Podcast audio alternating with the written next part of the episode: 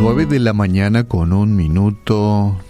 Cuando somos padres, lo que deseamos es que nuestros hijos sean, aparte de todo lo que un padre desea, ¿verdad? Es que sean felices por sobre todas las cosas, más allá de posesiones, títulos, eh, etcétera, etcétera, y todo lo que pueden alcanzar en la vida, lo que uno desea es que sean felices. Que al concluir también sus vidas como la de los padres, eh, podamos decir, realmente viví una vida feliz. Valió la pena vivir, esto realmente valió la pena. Es decir, que lo que ansiamos, buscamos, más allá de todas las cosas, es ser felices, ¿sí? Con mucho o con poco. Un artículo escrito por Dave Branham, que es un gran editor, articulista, escribió más de 2.000 artículos periodísticos, más de 14 libros, es un gran hombre. En cierta ocasión escribió algo acerca de la felicidad y lo estaba eh, leyendo y quería compartirle contigo, entre otras cosas, es mucho más extenso, pero podríamos resumir eh, el artículo relacionado con la felicidad. Dice, todo el mundo busca la felicidad y la gente sigue muchas rutas en la vida para tratar de conseguirla o encontrarla. La buscan en la este, la felicidad buscan en el dinero, en fiestas, en, en los programas de autoayudas, algunos es, la felicidad eh, les brinda eh, tener sofisticados automóviles, casas lujosas, eh, promoción de causas, etcétera. La lista es muy larga en lo que la gente habitualmente busca la felicidad. Mucha gente busca su felicidad en tener cosas. Esa es la lista equivocada. La lista correcta se encuentra en Mateo capítulo 5.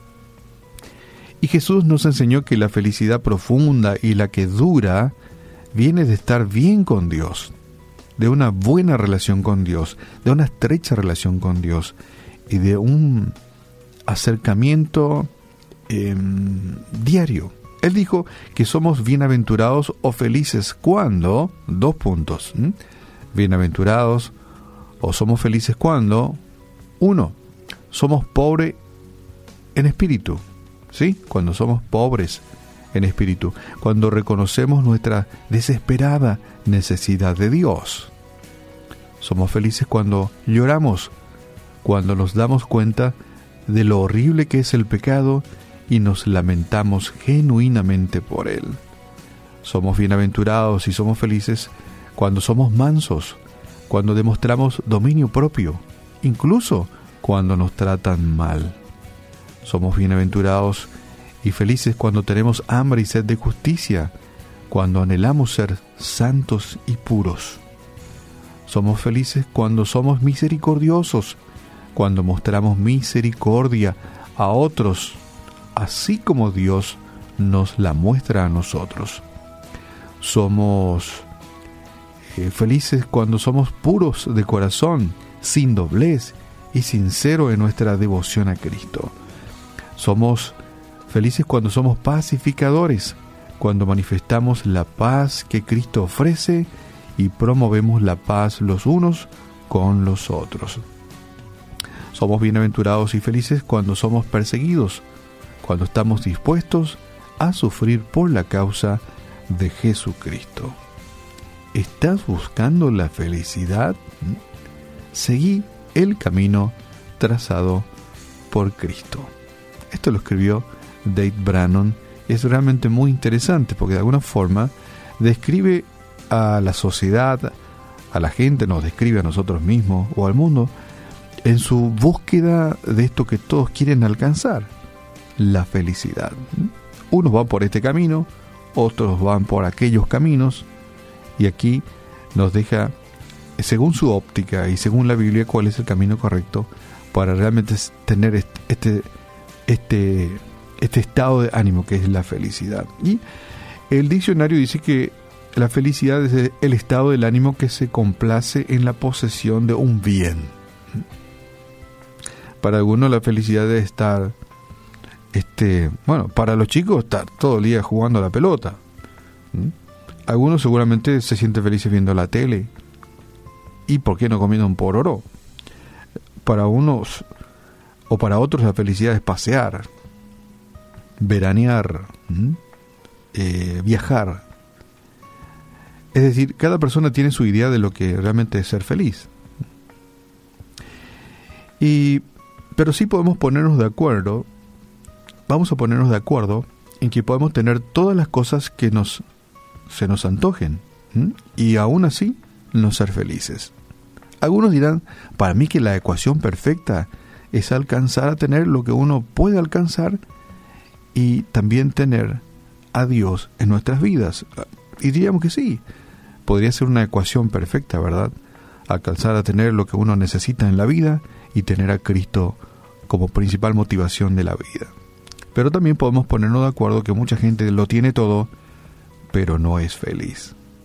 Sin embargo, sin embargo, muchos no tienen nada casi. Hay personas que, que, no tienen nada, pero sin embargo es feliz.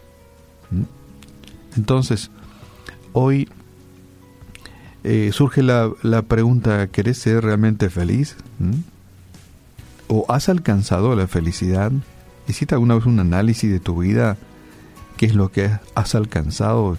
Y si de alguna forma eso te ha ayudado a ser feliz. ¿Es Jesucristo parte de, tu felicidad? En el Salmo 73 encontramos esta palabra, dice así, contigo a mi lado, Señor, nada me falta en este mundo. Parafraseado. Contigo a mi lado, nada me falta en este mundo. La, la persona que se da cuenta de esta verdad es una persona feliz. La persona que conoce y hace la voluntad de Dios es una persona feliz. Eh, dice, si tenés todo y no tenés a Cristo, decime qué es lo que tenés. Decía don Ernesto Pinto, ¿verdad? Si tenés todo y no tenés a Cristo, decime qué es lo que tenés.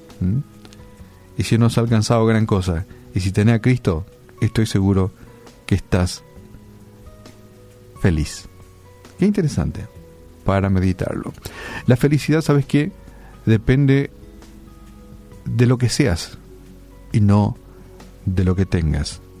Es que espero que puedas encontrar en el Señor el camino que te conduzca a que seas una persona feliz, contenta y realizado o realizada.